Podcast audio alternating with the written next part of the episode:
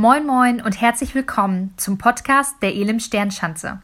Wir wünschen dir, dass du eine inspirierende Zeit erleben kannst. Moin und herzlich willkommen zum Gottesdienst. Schön, dass du da bist. Und dieser Gottesdienst ist besonders. Er ist besonders, weil heute ein besonderer Tag ist. Wir feiern heute den Toten Sonntag. Wenn du einen Online-Kalender hast, wie ich ihn habe, dann steht da ganz automatisch äh, aus dem System heraus Totensonntag, in einigen Kalendern auch Ewigkeitssonntag. Es ist ein ganz besonderer Tag, der festgesetzt ist. Es ist ein, ein, der letzte Tag des Kirchenjahres. Und nächste Woche ist schon der erste Sonntag im Kirchenjahr. Und das ist der erste Advent. Und an diesem Tag, an diesem letzten Sonntag im Kirchenjahr, der Totensonntag, ist der, oder der Gedanke dahinter, an die Verstorbenen des letzten Jahres ganz bewusst zu denken, nochmal innezuhalten, nochmal zu gedenken an denen, die von uns gegangen sind. Vielleicht auch nochmal Schmerz und Trauer zuzulassen. Und zugegeben, dieses Thema ist bestimmt nicht mein Favorit vielleicht auch nicht unser Favorit, aber er ist so wichtig. Und er ist verbunden, auch er ist verbunden mit Ängste, mit, mit Trauer, mit Schmerz, mit, mit Wut. Und man möchte das eigentlich gar nicht aufmachen, das Thema. Und umso wichtiger ist es, dass es rauskommt, dass es immer wieder auch Raum hat, dass es immer wieder Raum gibt, auch zum Trauern, zum, zum Weinen, zum Nachdenken, aber auch zum zum Guten, zum, zum, im Gedächtnis halten und sich an gute Dinge zu erinnern. Und wir wollen diesen Tag Raum geben und diesen Tag ganz besonders gestalten. Als zugegeben, als Pastor ist es für mich auch der, der erste Gottesdienst, den ich so ganz bewusst gestalte. Da hatte ich als Kind diesen Tag schon wesentlich präsenter, denn ich wohnte in einem kleinen Dorf in der Nähe einer Kleinstadt und am Ende unserer Straße, wo wir wohnten, ähm, war, war kein Haus am See, sondern da war ein Denkmal. Und an das Denkmal erinnerte an die Opfer des Ersten und Zweiten Weltkrieges. Und jeden Totensonntag, also den im November, äh, sind dort Menschen gekommen, haben dort Blumen hingelegt, haben dort Kränze hingelegt, es gab Ansprachen, ein Kirchenkurs gekommen, hat gesungen und an, an die Toten gedacht. Und das hat mich schon immer bewegt, das fand ich schon beeindruckend, auch wenn ich selber gar kein Kirchengänger war, meine Eltern auch nicht. Aber das, diese Zeremonie hat mich beeindruckt, hat mich irgendwie, ich war irgendwie immer so auf Distanz, habe ich immer die, diese Gruppen dort beobachtet. Und jetzt wollen wir diesen Tag ganz die, oder diesen Gottesdienst einfach diesem Thema hier in diesem Gottesdienst Raum geben. Und ich möchte mit dir ähm, und mit uns zusammen eine Kerze anzünden. Ich habe schon eine Kerze vorbereitet. Vielleicht hast du auch eine Kerze zu Hause, dann, ähm, dann hast du sie vielleicht auch sogar schon vorbereitet. Wenn nicht, dann zünd sie gleich einfach innerlich für dich an. Es ist eine Symbolik. Und ähm, denn auch aus unserer Reihe, aus unserer, aus unserer Gemeinde heraus sind auch Menschen, die, die echte Verluste, große Verluste in diesem Jahr erleben mussten. Und ähm, da, da, da, mussten, da sind Eltern sind verstorben, da ist ein Ehepartner verstorben, da ist ein Vater verstorben, da ist ein Kind verstorben und da sind liebgewonnene Freunde verstorben. Das ist, das ist Schmerz. Und ich, ich möchte mit dir zusammen zur Erinnerung diesen, eine Kerze anzünden. Und ich glaube, das verbindet uns auch. Wie gesagt, es ist ein Symbol. Und äh, die, das, das Symbol dort hinter steht, dass ähm, in unserer Trauer, in unserem Schmerz ein, ein Licht ist. Licht ist ja immer für Hoffnung, aber das Licht aus unserer Perspektive ist, hat einen Namen, ist eine Person und sie heißt Jesus Christus. Und Jesus verheißt seine Gegenwart dort, wo Menschen in seinem Namen beten. Und er ist den Trauernden nahe. Es gibt eine Situation in Johannes 11, äh, eine Beschreibung, ein enger Freund von Jesus stirbt. Und der kürzeste Vers in der Bibel steht hier in Johannes 11. Jesus weinte.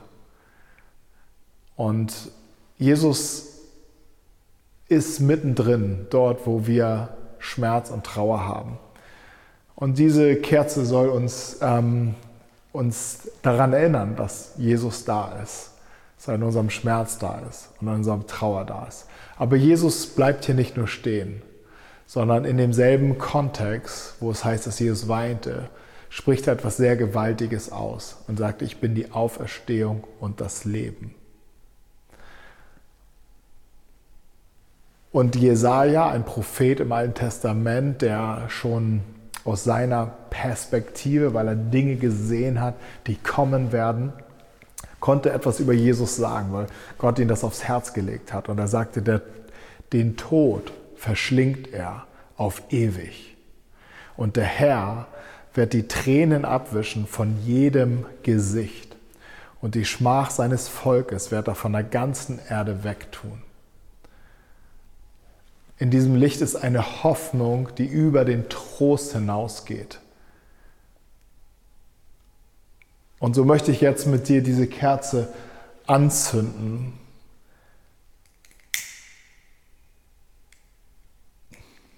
Und mit dir ganz besonders an die gedenken, die verstorben sind.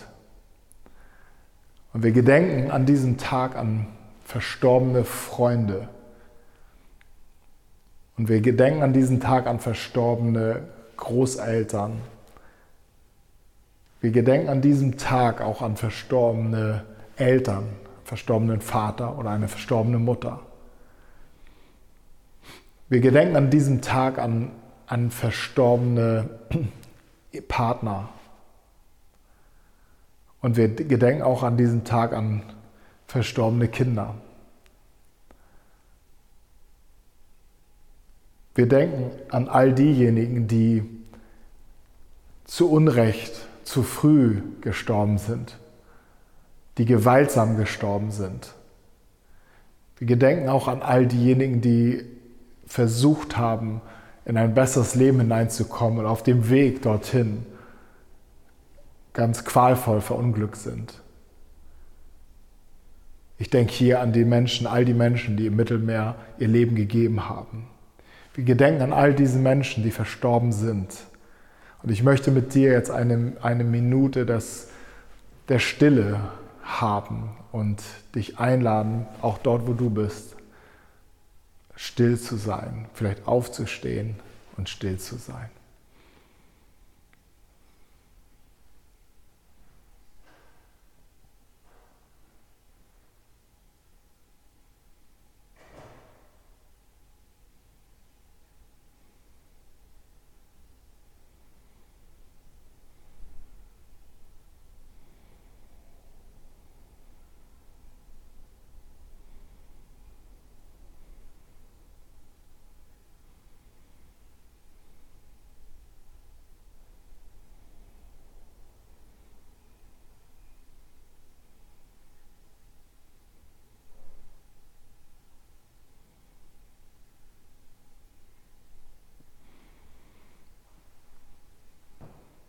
Jesus, ich danke dir, dass du uns nicht alleine lässt, niemanden von uns. Und dass du denen nahe bist, die gerade jetzt ganz viel Schmerz haben, ganz viel Leid in ihrem Herzen tragen. Auch die, die vielleicht mit einem weinenden und mit einem fröhlichen, hoffnungsvollen Auge gerade schon einen, in, in, in solchen Trauerprozessen vielleicht schon Schritte gehen konnten. Vater, ich bete für jeden Einzelnen, der, der in diesem Schmerz ist oder vielleicht auch gerade aus diesem Schmerz rauskommt, dass du jeden Einzelnen segnest mit deiner Gegenwart, dass du jeden Einzelnen segnest mit deiner, mit deiner Zuversicht. Wir haben keine Hoffnung, wenn du nicht unsere Hoffnung bist. Und ich bete, dass dieses Licht, was wir jetzt hier angezündet haben, wirklich tief in den inneren Herzen brennt. Danke, Vater. Danke für deine Nähe, danke für deine Gegenwart. Danke für dein Reden, danke für deinen Trost. Vater, wir beten in deinem Namen. Amen. Amen. Ich persönlich erlebe, dass es mich stärkt, wenn ich in dem Innehalten auf den schaue, der das letzte Wort hat. So wie wir eben in Jesaja nochmal gelesen haben, der den Tod verschlingt er auf ewig. Ähm, vielleicht denkst du auch so, ja, typisch, typisch Kirche, so stelle ich mir das vor. Die, da gibt es ein real, real Problem, ein echtes Problem und sie fliehen ins Jenseits. Aber ich sehe hier etwas anderes. Ich sehe einen Gott, der nicht flieht oder der uns auch nicht ruft zum Hin, dass wir zu ihm fliehen, sondern ich sehe einen Gott, der in diese Situation kommt. Denn das heißt, er hat diese Welt so sehr geliebt in all seinem Schmerz, in all seiner, in all seiner Not und hat seinen Sohn gesandt, in diese Welt hineinzukommen. Und, und Jesus Christus ist in den tiefsten Schmerz, in den tiefsten Tod hineingegangen. Und an diesem, an diesem Jesus halte ich mich fest, an diesem Gott halte ich mich fest, auch wenn ich zugegeben keine Antworten habe in diesen oft dramatischen Situationen. Oft weiß ich auch nicht, warum und wieso. Ich weiß es nicht. Ich bin sprachlos. Und ich glaube, so geht es vielen. Und ich habe in der Vorbereitung mit, mit Rahel gesprochen. Rahel arbeitet nämlich von Berufswegen mit, mit Menschen genau in diesen Situationen. Und ich habe sie gefragt, was machst, wie machst du das? Und ich bin froh, dass ich das aufgenommen habe und euch zeigen kann, euch mit reingenehmen kann. Das war so wertvoll, was Rahel sagte über, über Begleitung von Menschen in Trauer, in Schmerz und in, in Verlust. Aber seht selber. Jo, jetzt habe ich ähm, Rahel hier äh, bei mir sitzen zusammen. Wir sitzen hier zusammen am Zoom. Und ähm, Rahel ist schon von Anfang an hier auch in der Elim Sternschanze dabei und im Gründungs, in der Kernmannschaft gewesen, in der Gründungsmannschaft gewesen mit ihrem Mann Jamil. Und Rahel ist ursprünglich mal Kinderkrankenschwesterin gewesen und ist jetzt Trauerbegleiterin. Und ähm, Rahel, deshalb, wir haben das Thema heute, der Ewigkeitssonntag oder auch Totensonntag. Und ähm, ja, ich freue mich mit dir darüber zu sprechen, ein bisschen über Trauer, über, über Schmerz. Und ähm, ja, aber erstmal die Frage an dich, also von Kinderkrankenschwester zur Trauerbegleiterin. Ähm, ja, wie kommt man dazu? Mm, also als ich äh, die Ausbildung gemacht habe in einem kleinen Kinderkrankenhaus, da ist tatsächlich ein, äh, ein Kind verstorben auf Station. Und das war äh, tatsächlich ein ganz großes Thema für, für jeden Einzelnen, der auf der Station gearbeitet hat. Und äh, ich habe gemerkt, wie, äh, wie sprachlos wir als äh, Fachpersonal in dem Moment ja eigentlich waren, weil eben jeder dadurch, dass jemand verstirbt, mit seiner eigenen Endlichkeit konfrontiert wird. Ähm, und dann bin ich nach der Ausbildung in ein Hospiz gewechselt und habe da viele Jahre gearbeitet. Ähm, und eben wegen diesem Bezug war es oft auch im Gemeindekontext, dass Leute dann gefragt haben, hey Rahel, äh, du arbeitest doch irgendwie in dem Bereich, kannst du mir mal kurz sagen, was ich sagen soll? Oder äh, was macht man denn? Oder was kann man denn tun? Und ähm, ja, und ich habe selber gemerkt, dass das für mich total viele Fragen äh, immer wieder ähm, gebracht hat. Also mhm. was sagt man denn eigentlich und was, was, was hilft in solchen Moment und wie, wie kann man vielleicht auch sich damit nochmal besser inhaltlich auseinandersetzen, um, um eben nicht sprachlos zu sein. So, das war, glaube ich, meine, meine Motivation. Ähm, und darüber hinaus ähm, ist eine, eine meiner Lieblingsgeschichten ist die von Jesus und Lazarus und die Stelle, wo Jesus weint und er weint um seinen Freund. Mhm. Ähm, und das, obwohl er weiß, es gibt den Himmel. Ja. Aber dennoch ist es irgendwie so, dass Jesus weinte, weil äh, ja, weil auch er wusste, was es bedeutet, jemanden zu verlieren oder zu mhm. vermissen. Ja. Ähm, und das war tatsächlich dann so für mich, dass ich gemerkt habe, hey, ich möchte da ehrlich gesagt auch als Christ so äh, mich mhm. mit auseinandersetzen. Was bedeutet das eigentlich Trauer? Ähm, ja. Ja, und, und ähm, würdest du sagen, dass du mehr Sprache gefunden hast, also durch deine Ausbildung, durch das Beschäftigen auch mit dem Thema? Also was, ja. Also ich glaube, ziemlich am Anfang, als ich angefangen habe ähm, zu arbeiten, habe ich gemerkt, dass all das, was uns vermeintlich Sicherheit gibt, und das sind manchmal ja tatsächlich auch so sehr gut gemeinte Floskeln. Mhm. Also, der ist jetzt im Himmel, dem geht's ja besser, ähm, du musst nicht traurig sein, äh, Zeit halt alle Bunden, du bist ja noch jung und mhm. all solche Sachen, die man sagt, weil man das Gefühl hat, ich muss doch was sagen, mhm. dass die, ähm, glaube ich, so viel weniger helfen, als man eigentlich denkt. Also ich glaube, ähm, das ist was auch häufig ich zurückgemeldet bekommen habe, dass es manchmal sogar mehr hilft zu sagen, ich weiß nicht, was ich sagen soll. Ja. Es fehlen mir jetzt die Worte, ähm, aber ich bin jetzt da. Ich bin da für dich. Ich bleibe ja. an deiner Seite. Ich bleibe eine Stunde einfach hier und halt aus, wie es dir gerade geht. Ja. Ähm, und das kann genauso sein, dass es ähm, irgendwie sogar gelacht wird und irgendwie man sich erinnert und dann über irgendwas schmunzeln muss. Mhm. Genauso aber auch wie ähm, ja, wie Wut sein darf. Ich glaube, das ist so ähm, was ich total gelernt habe in der Ausbildung, dass mhm. äh, Trauer immer individuell ist. Also es gibt deswegen auch nicht diesen Patentsatz. Ich würde den gerne sagen können und sagen, ja. das ist das so, da kannst du nichts ja. falsch machen. Aber ich glaube, das gibt es nicht, weil Trauer immer individuell ist und immer so sein darf, wie derjenige sich fühlt. Und da gibt es dann natürlich ganz viel, was man an, an wissenschaftlichen Sachen dazu aufziehen kann. Aber ich finde, dass ähm, mich hat das total geprägt, gerade der Umgang von Kindern mit Trauer. So. Bei mhm. Kindern ähm, spricht man davon im Gegensatz zu Erwachsenen, dass Erwachsene, wenn sie so äh, trauern, dann gehen sie, warten sie so durch tiefes Gewässer. Mhm. Und bei Kindern spricht man davon, die, äh, die springen in Trauerpfützen. Das heißt, sie springen einmal rein und springen dann wieder raus. Ja. Und das kann sein, der, äh, jemand erzählt dir gerade noch, mein Papa ist gestorben und im nächsten Moment, ähm, übrigens, hier ist mein neues Kuscheltier oder ja. so. Und für den Erwachsenen ist es manchmal so ein bisschen so, äh, okay, also eigentlich müsstest du jetzt trauriger sein oder, mhm. oder, oder. Und äh, ich glaube, dass genau das irgendwie der Kern der Sache ist, dass irgendwie jemand, der trauert, der darf so sein, wie er in dem mhm. Moment ist. Das mhm. heißt, der, ähm, in Bezug auf Kinder gibt es so eine, äh, ja, so ein, so ein wunderschönes, äh, wunderschönen Satz oder eine Beschreibung und da geht es um die zehn Rechte für trauernde Kinder.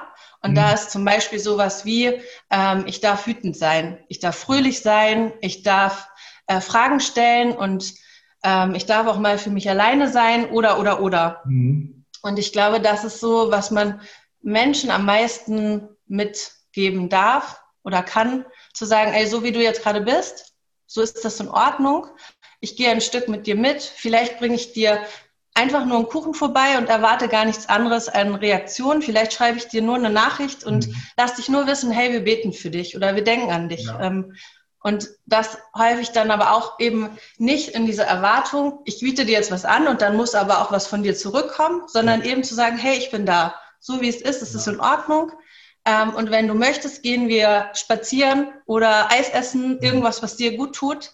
Ähm, und wir können mal darüber sprechen, wir können auch immer wieder darüber sprechen, aber wir können auch ganz normale Sachen machen, weil ich glaube, beides äh, Raum hat und das ist, was mich schon immer an Kindern begeistert, ähm, dass die halt äh, leben, so in jedem mhm. Augenblick. Mhm. Und das ist genauso auch das Recht für jeden Erwachsenen. Auch wenn ich jetzt trauere, dann darf ich trotzdem äh, Lust haben auf ein Eis oder mhm. einfach irgendeinen seichten Film oder irgendwas, was mir gut mhm. tut. Ähm, ja. ja. ich glaube, das ist so der, der Kern dessen, ja. was man tun kann. Und was dann wieder auch Worte gibt, weil es halt dann nicht mehr darum gibt, geht, ähm, die richtigen Worte zu finden, ja. sondern weil es eigentlich das ist, dass du jemandem Zeit gibst und Raum, ähm, so zu sein, wie er in dem Moment ist. Und, und was würdest du sagen? Ähm, Warum, warum fällt uns das so schwer, mit, mit so Trauer umzugehen? Also ich, ich weiß nicht, ob ich für alle spreche, ne? aber ich, ich finde, das ist ja immer eine extreme Situation, wenn, wenn ähm, jemand verstirbt und äh, dann vielleicht der Familie zu begegnen, den Kindern zu begegnen, den Freunden zu begegnen. Ähm, und ja, jetzt hast du gesagt, hey, Hauptsache sich bewegen, anbieten, so man kann gar nicht viel falsch machen, außer vielleicht, wenn man auch, auch auf, also nicht, Hauptsache diese Floskel nicht zu äh, benutzen. Aber was denkst du, warum, warum ist es vielleicht auch in uns so schwer, diesen, warum sind wir da vielleicht auch manchmal sprachlos? Mhm. Könntest du was zu sagen? Also ich glaube, dass ähm, das Thema äh, Trauer oder Tod und Verlust immer auch etwas bei uns zum, äh, zum Schwingen bringt, so ein bisschen. Mhm. Und ganz viel auch darüber äh, deutlich wird, ähm, was für Verlusterfahrungen man vielleicht auch selber schon gemacht hat. Mhm. Das reicht ja von bis. Das kann sein, meine Eltern haben sich getrennt, bis mhm. bei einem Kind mein Kuscheltier ist weg. Also mhm. so, das ist ja eine ganz große Breite und ähm, ich glaube, es ist so schwer für den Menschen zu akzeptieren, dass man manchmal die Kontrolle halt eben nicht hat. So.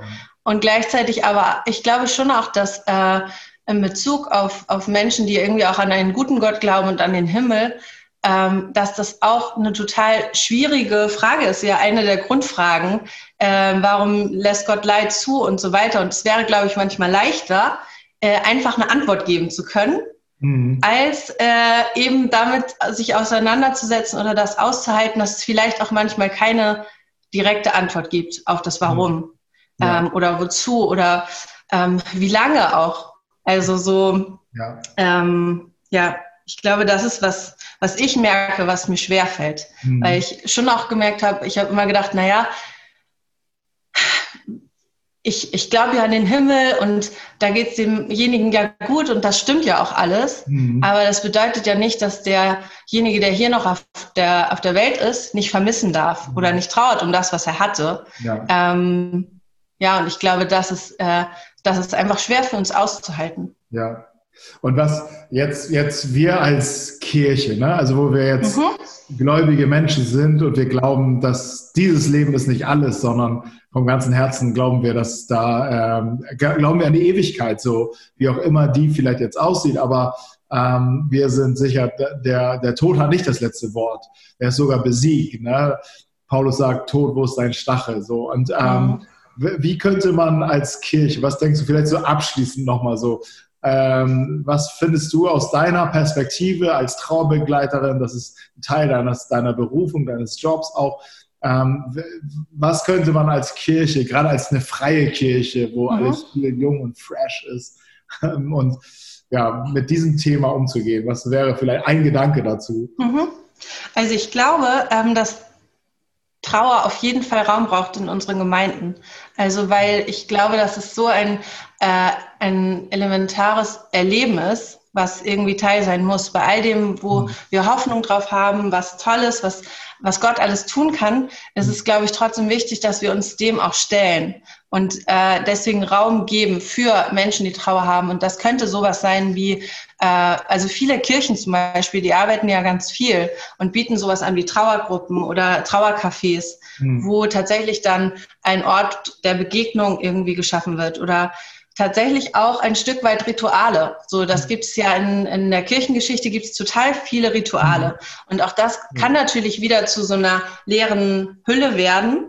Aber es ist trotzdem auch etwas, was Trost schenkt, weil es halt Zeit gibt ja. und weil es äh, ähm, ja irgendwie eine Hilfestellung ist. Und ich würde mir wünschen, dass äh, Trauer und auch äh, zum Beispiel das Thema Wut oder die große mhm. Frage da noch, warum hat Gott das zugelassen oder sowas, ähm, dass es Raum hat, weil ich weiß, dass in einer Situation, wo ich irgendwie ähm, verzweifelt damit war, was Gott zugelassen hatte, so, äh, da hatte ein Pastor zu mir gesagt, ey Rahel, wie geht's dir eigentlich? Und ich meinte, ja, nee, geht mir gut, alles gut, weil das ist so, wie man sich unterhält.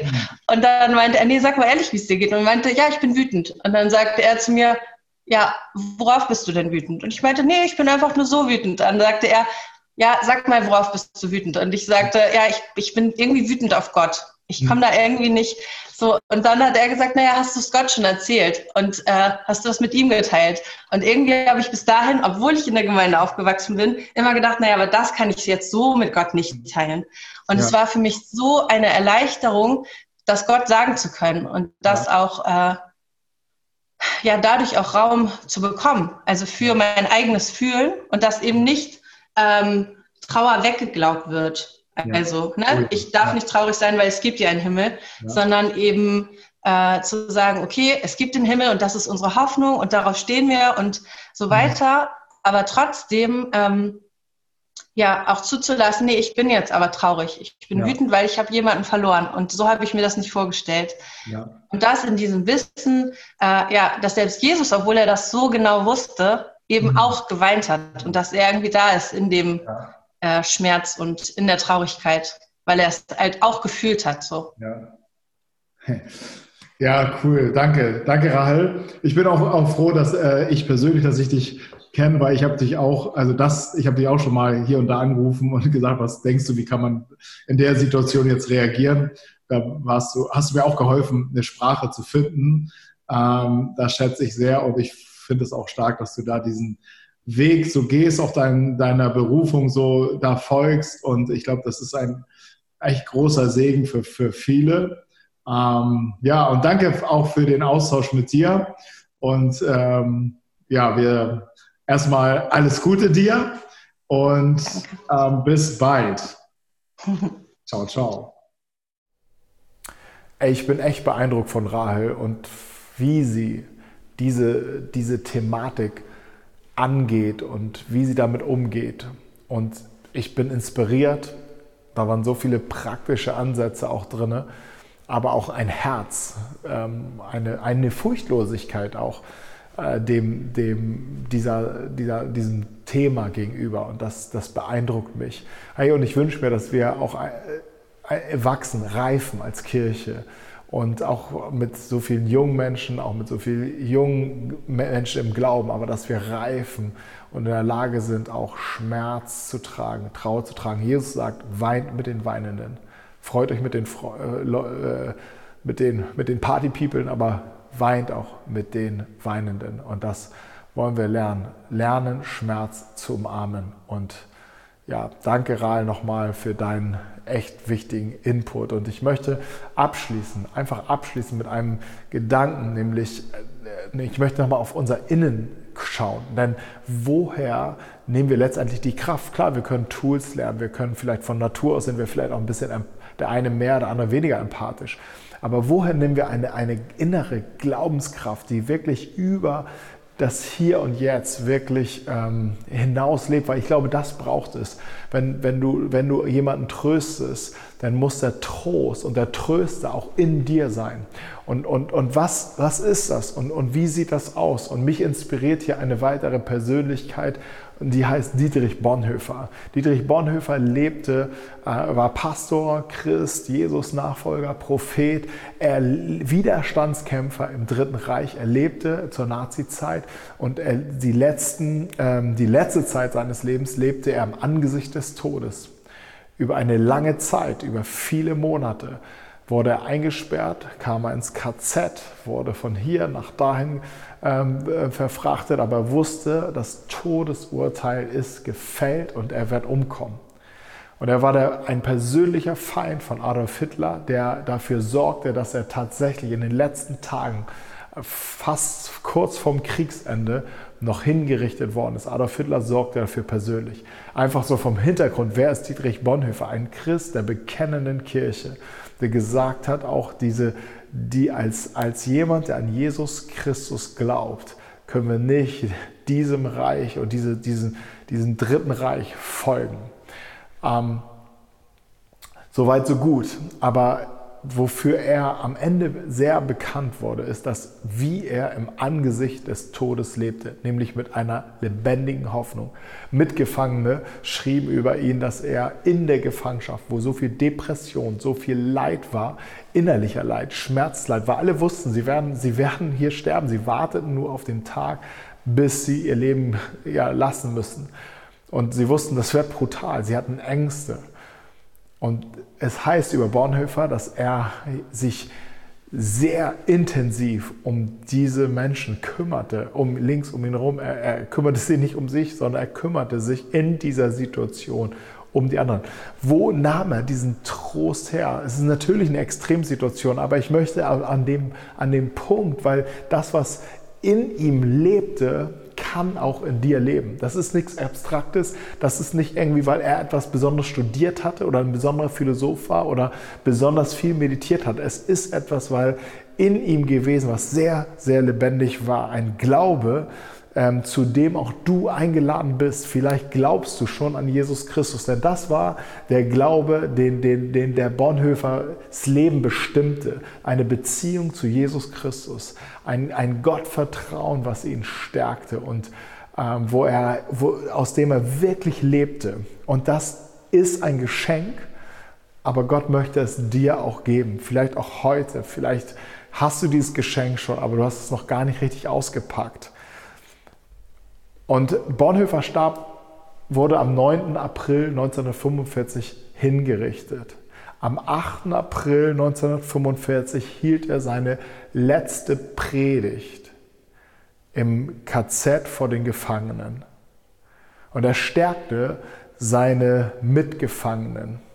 Und folgenden Vers predigte er. 1. Petrus 1, 3 bis 5. Gepriesen sei Gott, der Vater unseres Herrn Jesus Christus. In seinem großen Erbarmen hat er uns durch die Auferstehung Jesus, Jesu Christi von den Toten ein neues Leben geschenkt. Wir sind von neuem geboren und haben jetzt eine sichere Hoffnung, die Aussicht auf ein unvergängliches und makelloses Erbe, das nie seinen Wert verlieren wird. Gott hält es im Himmel für euch bereit und wird euch, die ihr glaubt, durch seine Macht bewahren, bis das Ende der Zeit gekommen ist und der Tag der Rettung anbricht. Dann wird das Heil in seinem ganzen Umfang sichtbar werden. Das war der Text, den, den Bonhoeffer wählte und ihn predigte und seine Freunde und seine Mitgefangenen stärkte. Und vielleicht mal in, dem, in diesem Kontext, im Angesicht des Todes. Er wusste nicht, dass er am nächsten Tag hingerichtet wird. Er, er, war im, er stand dort und hat aus seinem Herzen heraus gepredigt. Gepriesen sei Gott. Ich lobe Gott. Ich, er steht im Gefängnis, im Angesicht des Todes. Und er schaut dem Tod in die Augen und sagt, ich preise Gott, ich preise den Vater, ich preise den Herrn Jesus Christus. Warum? Weil er etwas empfangen hat von ihm. Und ein, in seinem großen Erbarmen, schreibt, äh, zitiert er hier Petrus, in seinem großen Erbarmen hat er uns durch die Auferstehung Jesu Christi von den Toten ein, äh, ein neues Leben geschenkt. Und das war der Glaube, der entscheidende Punkt. Jesus Christus, Sohn Gottes, gesandt vom Vater aufgrund der Liebe zu dir und zu mir, hat er seinen Sohn gesandt in, in, diese Welt hinein. Er ist gestorben, aber Jesus Christus ist auferstanden von den Toten. Er ist der, von dem Jesaja gesprochen hat. Er wird den Tod verschlingen. Ähm, und er hat äh, ihm, die, die glauben, ein neues Leben geschenkt. Hier steht ein Bonhoeffer und er, er predigt daraus und sagt, ich habe ein neues Leben. Und alle schauten ihn an und dachten so, wow, okay, das ist ein neues Leben, aber dieses Leben ist hier, ist hier im Herzen und geht weit über dieses Hier und Jetzt hinaus. Und er, er war beseelt. Wir sind vom Neuen geboren, schreibt Petrus. Und wir sind neu. Wir sind, wir, wir haben eine, eine, wir sind eine neue Schöpfung, heißt es, und haben eine sichere Hoffnung. Und das war etwas, was in Bonhoeffers Herz auch lebte. Ich habe eine sichere Hoffnung. Alles in meinem Leben ist unsicher. Alles links und rechts ist unsicher. Auch in deinem Leben ist, sind die Dinge unsicher. Wir leben in einer sehr extremen Phase, in einer Pandemie, die die Welt so äh, seit Jahrhunderten nicht gesehen hat. Und ähm, die, wir, wir, wir haben nichts mehr wirklich äußerlich in der, in der Hand. Alles, was wir festhalten und was du festhalten wirst, wo du, dich, wo du dir Sicherheiten hoffst, es wird keine wirkliche Sicherheit sein. Aber hier heißt es, wir haben eine sichere Hoffnung, die Aussicht auf ein unvergängliches und makelloses Erbe. Ich weiß nicht, wie, wie viele Menschen jetzt schon in dieser Zeit pleite gegangen sind, alles verloren haben. Es ist schrecklich, es ist ein Drama, es ist, es ist schlimm, es ist Horror. Aber hier spricht Petrus von einem Erbe, was unvergänglich ist, was makellos ist, das nie seinen Wert verliert und das Gott bereithält für die, die an ihn glauben. Und der Ort heißt hier Himmel. Und deshalb manchmal sagen, ja, wir glauben, dass ich im Himmel leben werde. Wo auch immer dieser Himmel sein wird. Im Himmel ist ein erster, erster Punkt der, der, der, der, der Ort, an dem wir in Gemeinschaft mit Gott auf ewig sein werden. Ein Ort der Gegenwart Gottes. Ein Ort, an dem ein Safe Place auf ewig. Und ähm, dort hält Gott dein, dein, deine Hoffnung für dich bereit, ein Erbe für dich bereit. Und es heißt hier weiter, er wird dich, den, der glaubt, durch seine Macht bewahren. Manchmal denkst du vielleicht auch, wie? Wie komme ich hier nur durch? Ich, ich, ich glaube, ich kann selber kaum glauben, aber hier steht jemand, der sagt, hey, ich weiß, egal wie zerstört du bist und wie wie, wie traurig du bist und wie ergriffen du gerade bist und wie schwach du vielleicht gerade bist. Wenn du an Jesus glaubst, wird er dich durch seine Macht bewahren, bis das Ende der Zeit gekommen ist. Oder vielleicht auch das Ende von für dich gekommen ist. Und Bonhoeffer stand da, er wusste die Zeit, das Ende, es kommt. Aber an das Ende, nach dem Ende, kommt der Tag der Rettung. Also das Ende eines gläubigen Menschen ist der Anfang von etwas Neuem. Und das Krasse ist, das Krasse in diesem ganzen Kontext ist also diese hoffnungsvolle Botschaft, predigt Bonhoeffer. Die, die Menschen sind gestärkt, er beendet den Gottesdienst. Und dann heißt es, ein, ein Zeitzeuge schreibt diesen Bericht in, in seinen Memoralien und sagt, dann hieß es, er hatte kaum sein Schlussgebet gesprochen, als die Tür aufging und zwei ähm, finster aussehende Männer kamen herein. Und sie sagten, Gefangener Bonhoeffer, fertig machen, mitkommen. Das Wort mitkommen, alle Gefangenen wussten, was das bedeutet, nämlich der Galgen.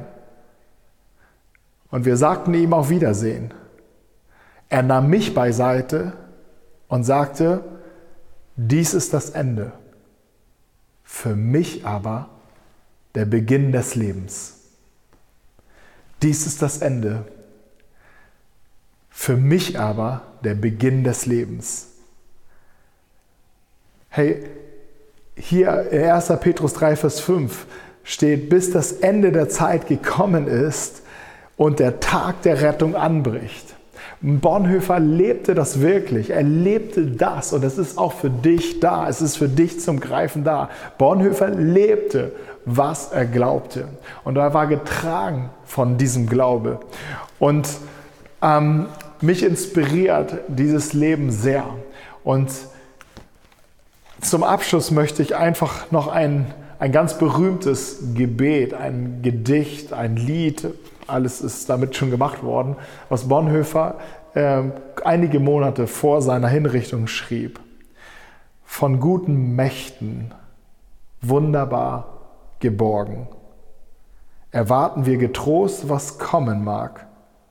Gott ist mit uns am Abend und am Morgen und ganz gewiss an jedem neuen Tag. Und das Wort neu geht weit über das Hier und Jetzt hinaus. Gott möge es dir schenken, diese Gewissheit, dass du wunderbar geborgen bist von guten Mächten. Ich wünsche dir Gottes Trost in diesen Tagen, wenn du jemand gerade in dieser Situation des Schmerzes, des Loslassen, des Verlustes gerade bist. Ich wünsche dir die Gegenwart Jesu in deinem Leben, der, der den Tod besiegt hat. Ich wünsche dir Kraft und zu tragen, wenn in deinem Umfeld Menschen sind, die gerade leiden. Gott segne dich. und hab einen wunderbaren Sonntag. Wir hoffen, dass dir die Predigt weitergeholfen hat. Für alle weiteren Infos schau dich einfach online unter elimsternschanze.de auf unserer Webseite um und folge uns auf Instagram. Wir wünschen dir noch eine geniale Woche.